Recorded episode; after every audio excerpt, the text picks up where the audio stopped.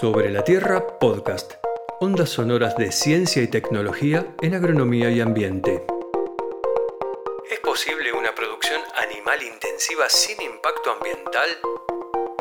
¿Puede el estiércol de vacas llegar a ser un recurso productivo? ¿Nuestras dietas a corral están al horno? Algunas respuestas y más preguntas en este episodio, el número 33 de Sobre la Tierra Podcast. En los últimos años, la ganadería bonaerense pasó de los pastizales al engorde a corral. Desde entonces enfrenta un desafío enorme, cómo manejar de forma sostenible los grandes volúmenes de residuos sólidos y líquidos de la actividad. Ana García y Santiago Fleite, docentes de Química Inorgánica y Analítica de la FAUBA, nos cuentan sobre el presente de la producción intensiva de ganado y con qué dificultades y oportunidades se encuentra. ¿Cómo cambió en el tiempo la producción de ganado vacuno en la Argentina? A principios del siglo, conjuntamente con los avances de, una agricultura de precisión, eh, las actividades agrícolas se expandieron en tierras y entonces digamos que empezaron a, sembrarse en lugares que antes históricamente estaban destinados a la ganadería extensiva, hacia a la producción de pasturas y forrajes para la ganadería extensiva. Este cambio viene de la mano de la producción en fitlo, o sea, la producción de ganado vacuno a corral, tratando justamente de eh, obtener mejores rendimientos en, la producción ganadera y también en la producción agrícola, eh, haciendo, digamos, un, una mayor, este, un mayor uso de los recursos, sobre todo del suelo.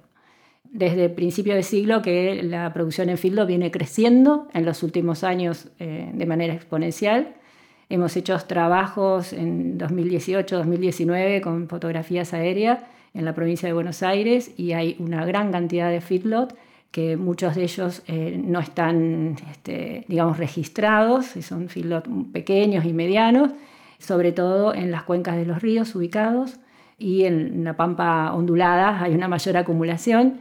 Estos feedlot, eh, bueno, algunos están registrados en SENASA, hay cierto ciertas características en cuanto al manejo y a la sanidad que tienen con respecto a los animales, pero eh, no hay, digamos, este, una información sobre eh, las condiciones ambientales en las que se establecen este tipo de producciones. Así que bueno, tenemos un gran crecimiento de la producción eh, sin un marco regulatorio en cuanto a la instalación y digamos, y al funcionamiento de, de este tipo de producciones. ¿Qué pros y contras tiene la producción en feedlots? Los pros es justamente eh, lo que se hace es engordar al ganado en corrales de engorde, donde son alimentados, mantenidos y alimentados eh, con una dieta de alta, de alta digestibilidad y alto valor energético en base de granos y entonces lo que se logra es aumentar el, peso del animal y también la conversión de alimento en carne, o sea, lo que se tiene es justamente una mayor eficiencia en la producción y este, también un mayor rédito económico, obviamente. Digamos que la contra que tiene esto son los problemas ambientales. El impacto ambiental que tienen estas producciones, si no son bien manejados, es importante. Sobre el corral de engorde se genera una, una gran cantidad de estiércol, y este estiércol cuando llega a los cuerpos de agua puede contaminar y esto se produce justamente cuando llueve. Entonces, si llueve y hay este, escurrimientos efectivos, el agua de lluvia va a escurrir, ya sea este, en el corral de engorde o las escorrentías que atraviesan ese corral de engorde, y va a llevar, va a transportar el estiércol, ya sea particulado o disuelto. Y cuando estos efluentes que se generan por las lluvias llegan a los cuerpos de agua, eh, disminuyen la calidad. O sea, en principio lo que hacen es este, disminuir el oxígeno disuelto del cuerpo de agua y esto trae inconvenientes en todo lo que es la población itícola, o sea, eh, las comunidades de peces. los peces necesitan como mínimo las carpas 4 ppm de oxígeno disuelto en el agua y puede, si hay este, una contaminación por filtro de manera permanente o pulsos de entradas en las lluvias este, importantes, pueden llegar a 0 ppm de oxígeno y entonces esto va a producir la mortandad de peces y va a dar lugar a las bacterias bueno, a los ácaros, a los gusanos, a toda una serie de organismos que este, están presentes en medios anóxicos, medios sin oxígenos. Y esto, por supuesto, trae como consecuencia procesos de fermentación, procesos de putrefacción, malos olores, bacterias, como ya dije, procesos de eutroficación en donde se generan bloom nalgal de cianobacterias que generan toxinas, neurotoxinas y hepatotoxinas que van a afectar tanto a los animales que la consuman al agua o a los seres humanos. En general los seres humanos no, porque como son aguas que están en mala calidad, el olor mismo ya los espanta, pero los animales muchas veces se generan embaguadas y demás que van a tomar agua a los animales y afecta totalmente la, salud del animal. Eso sería como las grandes contras que tiene la producción. El efecto también genera gases de efecto invernadero, el metano. El metano tiene una capacidad para retener calor superior al dióxido de carbono y, este, y bueno, el metano se produce por el estiércol y también por, por este, el aparato digestivo de las vacas. Y bueno, esto también está contribuyendo a los gases de efecto invernadero y por lo tanto al cambio climático. Estas serían las contras que tiene. Ahora, dijimos a favor toda la parte productiva, en contra toda la parte ambiental. Ahora, hay una manera de que estos efectos ambientales se minimicen. ¿Y cómo es? Reutilizando, reciclando el estiércol, o sea, teniendo un manejo racional de lo que es el estiércol. Porque el estiércol, así como contamina, también tiene la capacidad para actuar como fertilizante orgánico.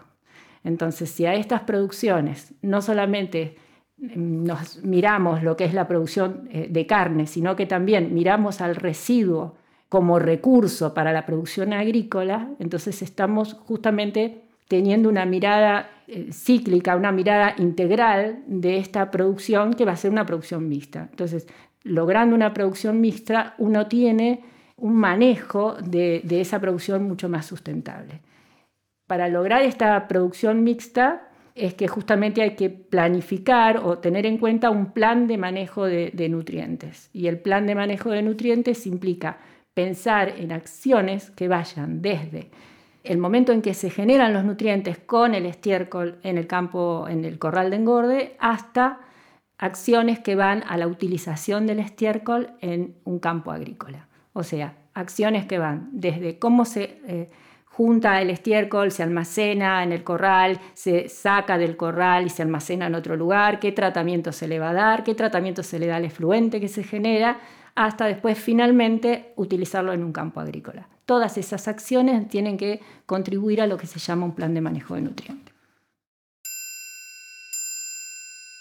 En cuestiones de tratamiento, ¿qué avances hay hasta el momento? Como hoy te comentaba, el plan de manejo de nutrientes es justamente eh, poder lograr una economía circular.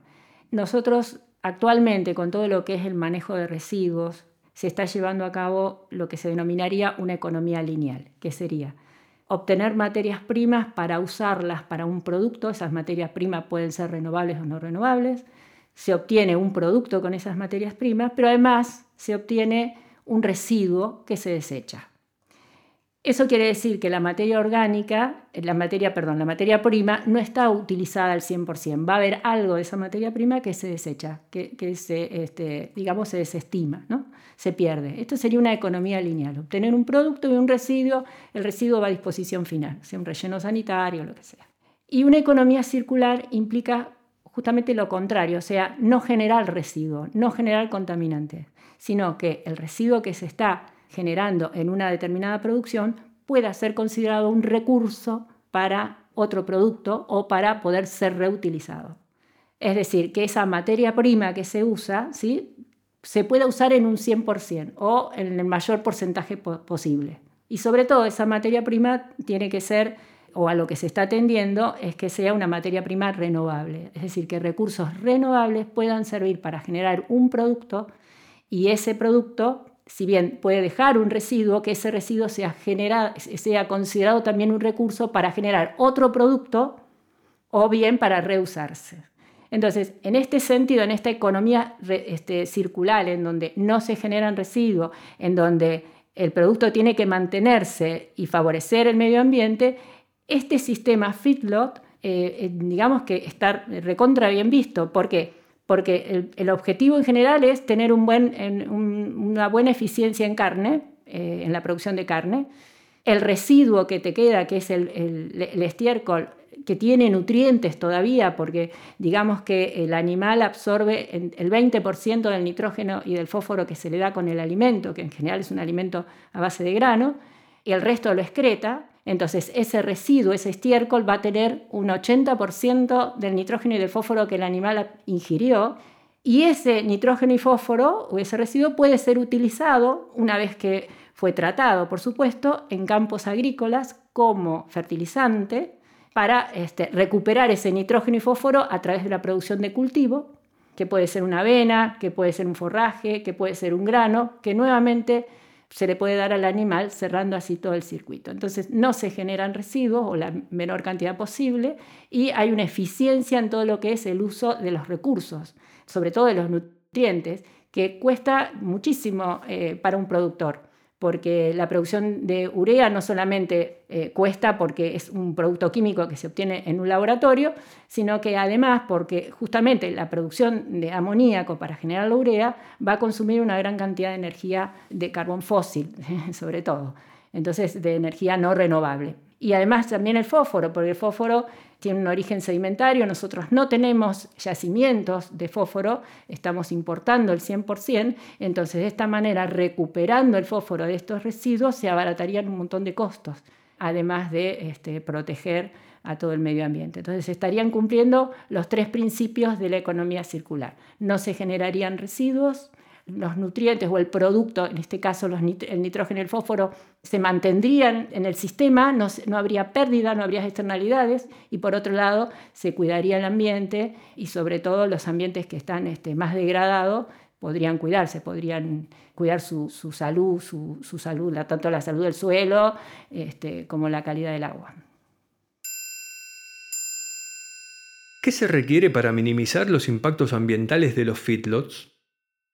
La cuestión del tratamiento de efluentes de feedlot es bastante compleja desde el punto de vista de compararlo con otros tipos de sistemas que requieren tratamiento de sus efluentes. Uno normalmente está acostumbrado a pensar en, efluentes orgánicos como los cloacales, que ya tienen más de un siglo y medio de tradición ya y de desarrollo, tecnologías bien establecidas de cómo tratarlos, cómo disponerlos y demás. Y en términos generales, todos los sistemas que están ya desarrollados y establecidos están eh, pensados para sistemas donde la generación es continua, un efluente que en promedio es más o menos siempre lo mismo, cloacal por ejemplo más o menos siempre tiene la misma materia orgánica, el mismo tipo, una composición parecida.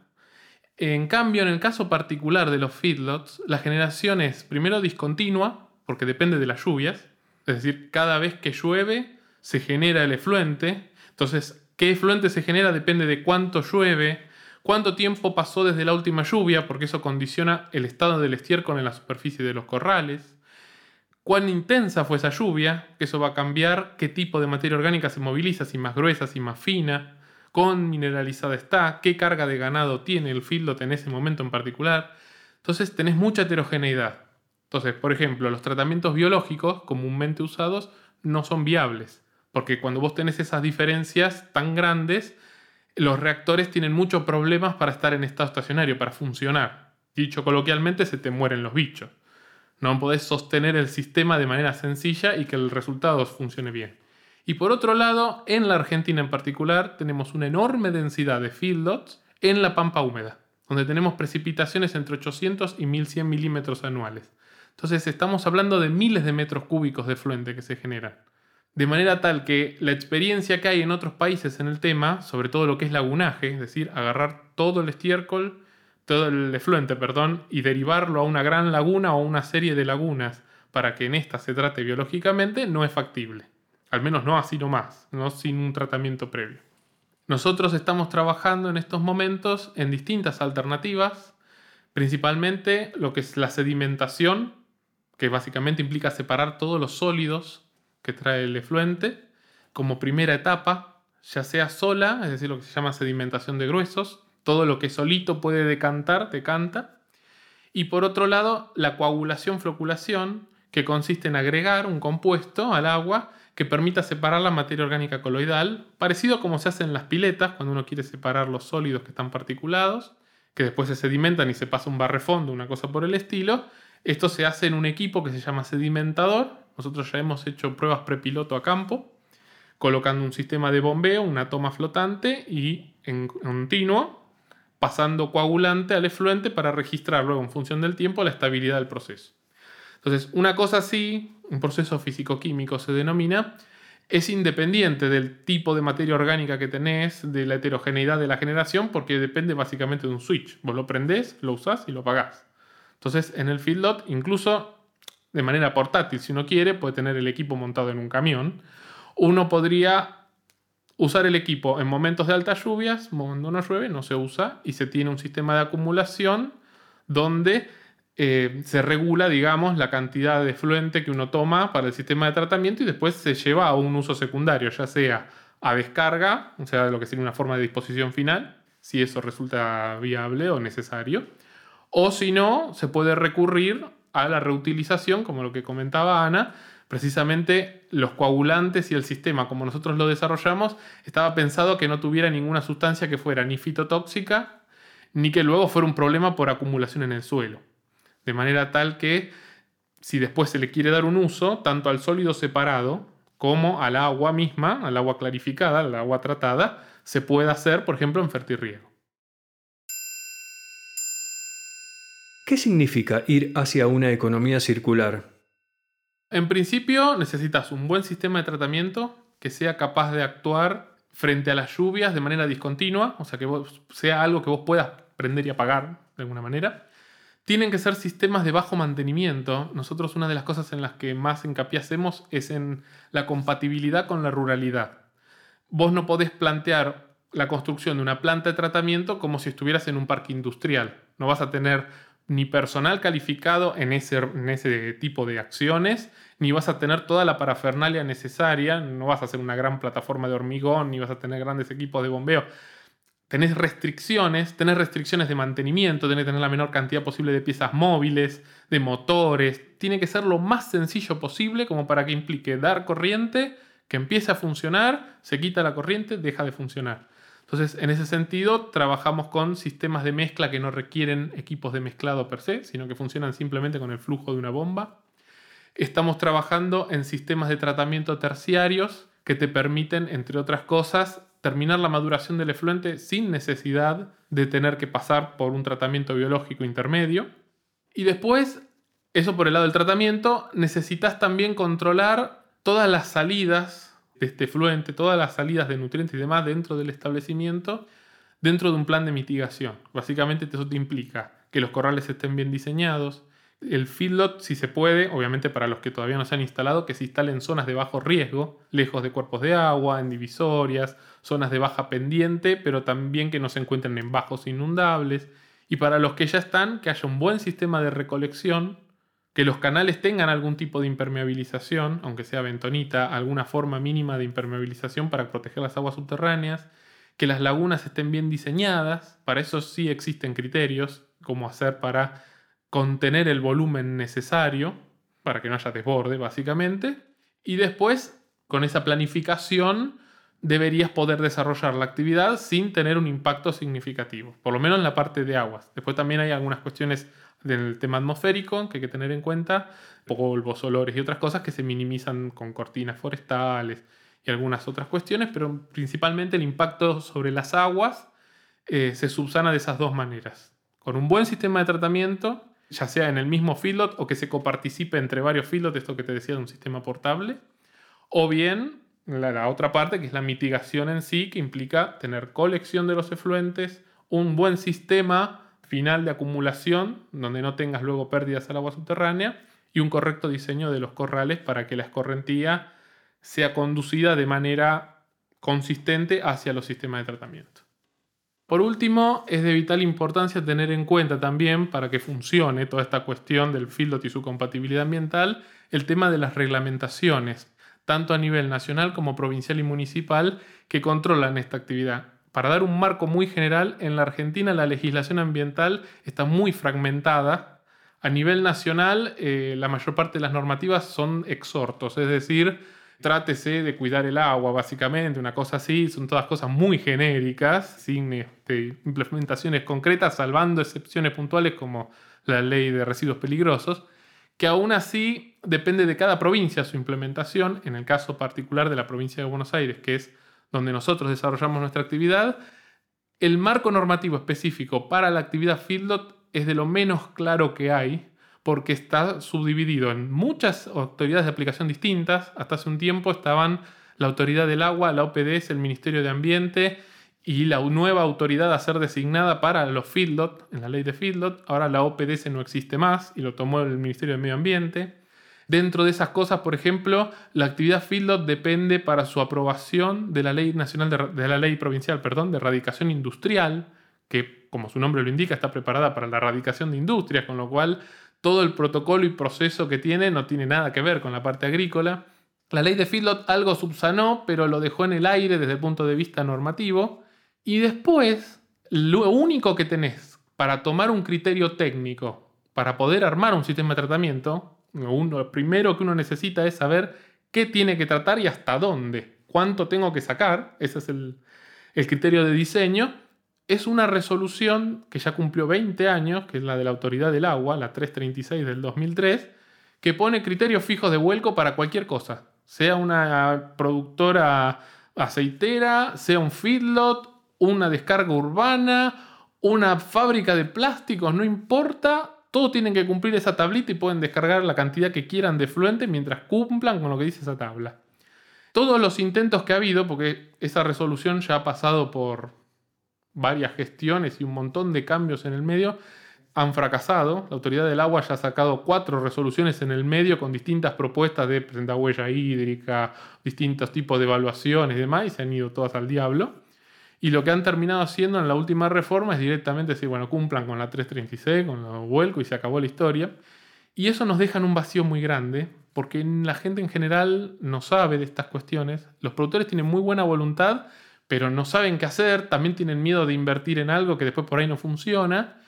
Y no tenés en la normativa ningún criterio técnico, como sí hay en otros países donde, por citar un ejemplo, en la EPA en Estados Unidos, te dice qué tamaño tienen que tener los corrales, cómo tiene que ser el tema de la descarga, cómo tiene que ser el sistema de tratamiento, qué tiene que cumplir, tenés la información sobre los cuerpos de agua para saber dónde podés descargar, dónde no, cómo hacer el análisis incluso. Se usa esas cosas se usan incluso en la enseñanza a los futuros ingenieros y licenciados en ambiente para poder, para que entiendan cómo hacer ese modelado. Son prácticamente libros técnicos mm, lo que está en la normativa. Y acá eso no existe, no hay absolutamente nada y como es una inversión importante, no permite que se haga. Eso por un lado. Y por otro lado, la misma resolución, la 336, es recontra exigente en la, en la concentración y no exigen nada en caudal. O sea, en principio puede haber un arroyito que se seca en verano y uno puede descargar ahí un millón de metros cúbicos por segundo mientras cumpla con la resolución, lo cual es un delirio total. Y por otro lado, uno puede tener un río como el Paraná y no le puede descargar una gota por año de, una, de algo que tenga 10% más que lo que dice la resolución. Es medio delirante, sobre todo desde el punto de vista del costo, hay que tener en cuenta, esto es algo que no es tan sabido, pero remover el 90% de un contaminante tiene un costo, supongamos, de 1, remover el 95 tiene un costo de 10, remover el 99 tiene un costo de 10.000 y remover el 99,9 sale mil millones. Le, aumenta exponencialmente el costo a medida que uno quiere aumentar el porcentaje de remoción. Entonces, al ser tan sobreexigente, hace que no sea útil, que no se puedan construir los sistemas por costo, y al mismo tiempo hace que no tengas ningún tipo de forma de planificar un diseño de nada. Entonces la mayoría termina optando por no construir ningún sistema y tristemente optar por una multa en lugar de, realizar este, los sistemas de tratamiento que corresponderían. Lo ideal sería eventualmente ir a una norma que contemple concentración y caudal, es decir, lo que se llama normar en masa, qué cantidad de masa puedo descargar, y eso ahí ya te da mucha más flexibilidad además de tener que contemplar los distintos cuerpos de agua, ¿no? Tendría que haber un ordenamiento por cuenca como para que yo diga, bueno, ¿dónde conviene que me instale con mi producción? Me fijo, esta cuenca tiene mayor resiliencia, hay menos cantidad de filos ya instalados, puedo ponerme, puedo hacer la descarga, puedo tener todo ordenado, puedo reciclar dentro de mi establecimiento y sin que eso me represente un costo exorbitante. Pero bueno, requeriría una reingeniería de toda la normativa de la provincia de Buenos Aires con respecto a la parte de fluentes, que es un bodrio importante.